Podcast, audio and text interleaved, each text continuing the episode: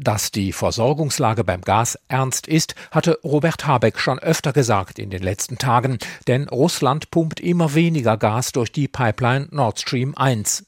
Jetzt zieht der Bundeswirtschaftsminister die Reißleine. Gas ist von nun an ein knappes Gut in Deutschland. Und deshalb gelte jetzt die Alarmstufe. Es ist die zweite von dreien im sogenannten Notfallplan Gas. Das heißt, der Bund beobachtet die Gasversorgung sehr genau, beugt auch für den nächsten Winter vor, aber er greift noch nicht direkt in die Gasverteilung ein.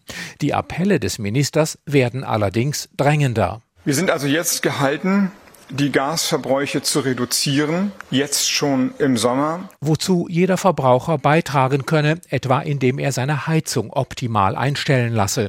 Laut Habeck kann das bis zu 15 Prozent an Gasersparnis bringen. Auch die Industrie strebe weg vom Gas, wo immer das möglich sei. Die gesparten Gasmengen will Habeck in die Speicher pumpen, damit im nächsten Winter genug Gas da ist.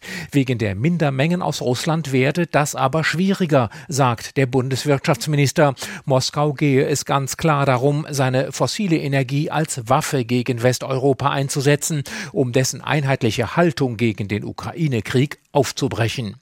Gas als Waffe, das heißt auch, Gas wird noch teurer. Robert Habeck räumt ein, dass die steigenden Preise für viele Haushalte, aber auch für Unternehmen eine extreme Belastung darstellten. Diese Preise müssen getragen werden dass sie fair getragen werden und dass es entsprechend Entlastung gibt für die Haushalte und für die Unternehmen, die es sich nicht leisten können. Das ist die Aufgabe der nächsten Wochen. Konkrete Entlastungen nennt der Minister noch nicht. Er verweist aber auf die Spitzenrunde des Bundeskanzlers mit Arbeitgebern und Gewerkschaften. Das Ziel, es solle nicht auch noch eine Lohnpreisspirale entstehen, die die Teuerung weiter antreibt.